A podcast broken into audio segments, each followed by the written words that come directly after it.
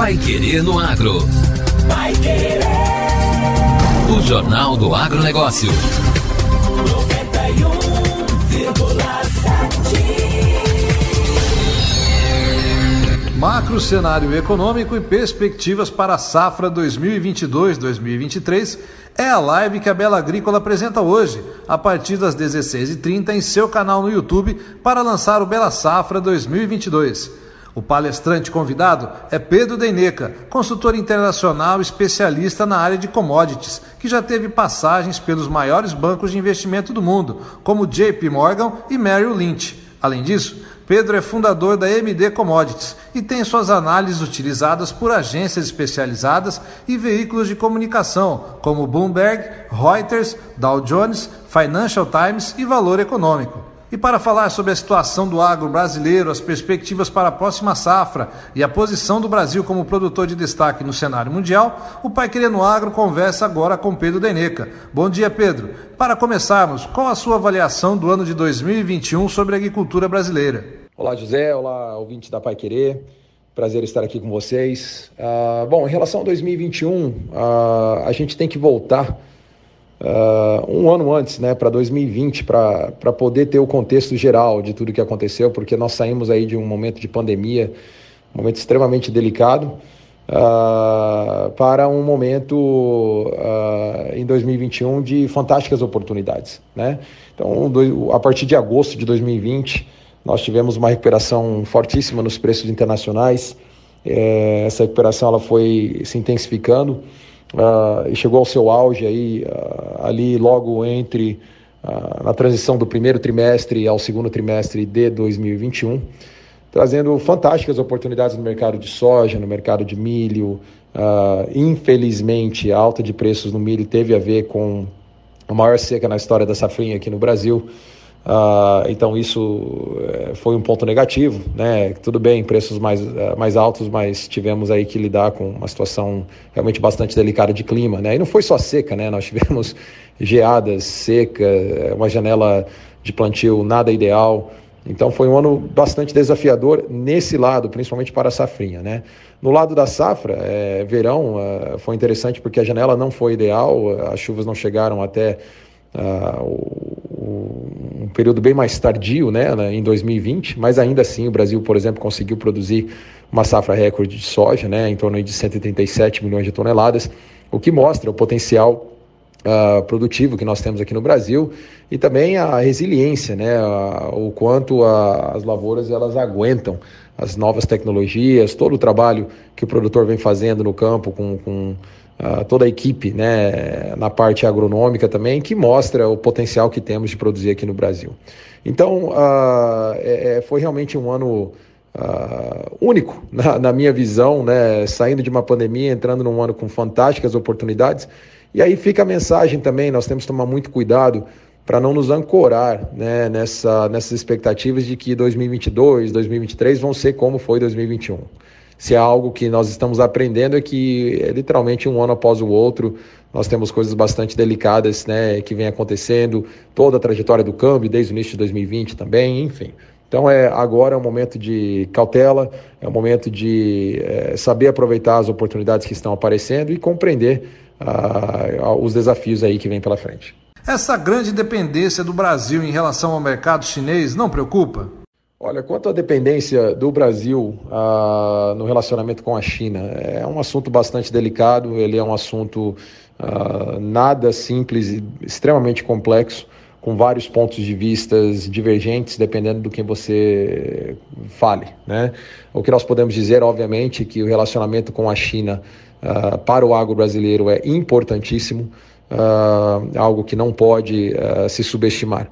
Né? Agora, claro, toda vez que você coloca todos os ovos em uma cesta, uh, isso pode dar muito certo, né? mas também pode, em algum momento, dar errado. Ele traz um risco maior, a falta de diversificação. Porém, também um outro ponto importante é a China não é o único parceiro que o Brasil vem desenvolvendo relações uh, externas né, no, no agro né, nesses últimos anos. Então, eu acredito que o, o Brasil vem fazendo um trabalho fantástico na parte do agro de expandir os seus parceiros econômicos aí, seus parceiros comerciais, uh, e isso vai só trazer vantagens, acredito eu, acreditamos nós, para o agro brasileiro aí nesses próximos anos. Então agora o momento é de cautela, é, o momento é de é, saber uh, aproveitar esse relacionamento é, é, comercial, né? Então assim, beleza, vamos continuar produzindo, temos uma demanda forte para o agro brasileiro,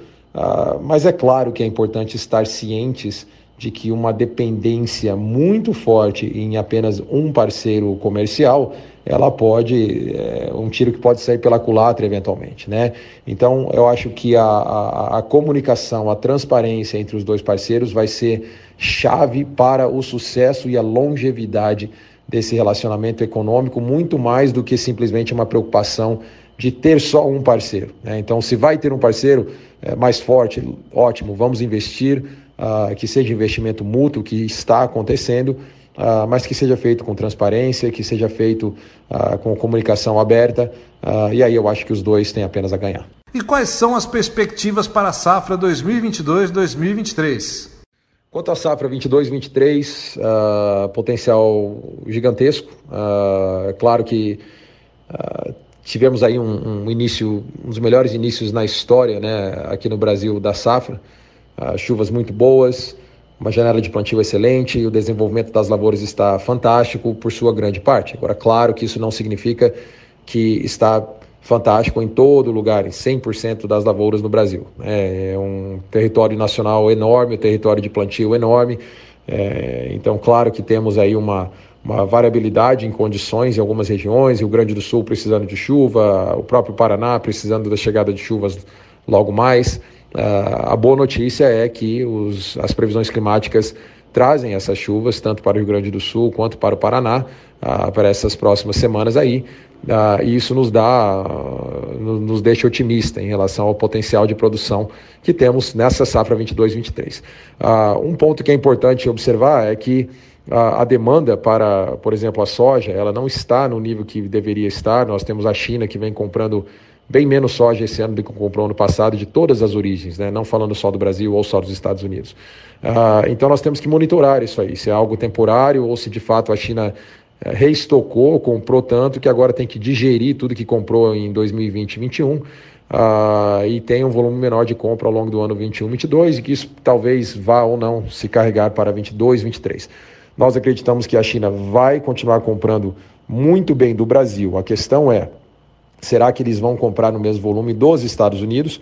E se não forem comprar, no caso da soja, nós temos aí a possibilidade de um aumento de estoques muito forte lá nos Estados Unidos, o que poderia trazer uma pressão nos preços internacionais. Então é algo da gente poder monitorar uh, esse lado, né? E também temos o, o lado da produção, né? Estados Unidos, mesmo com problemas climáticos esse ano, uh, acabou colhendo uma safra recorde, tanto de milho quanto de soja. Uh, em 22, 23 temos toda a história de fertilizantes, químicos, etc., que está chamando um pouco a atenção do mercado mas o potencial de plantio lá é forte também, né? E se não houver um problema climático, eles vão colocar uma outra safra forte para dentro do mercado e aí fica a questão: será que tem demanda para absorver toda essa produção?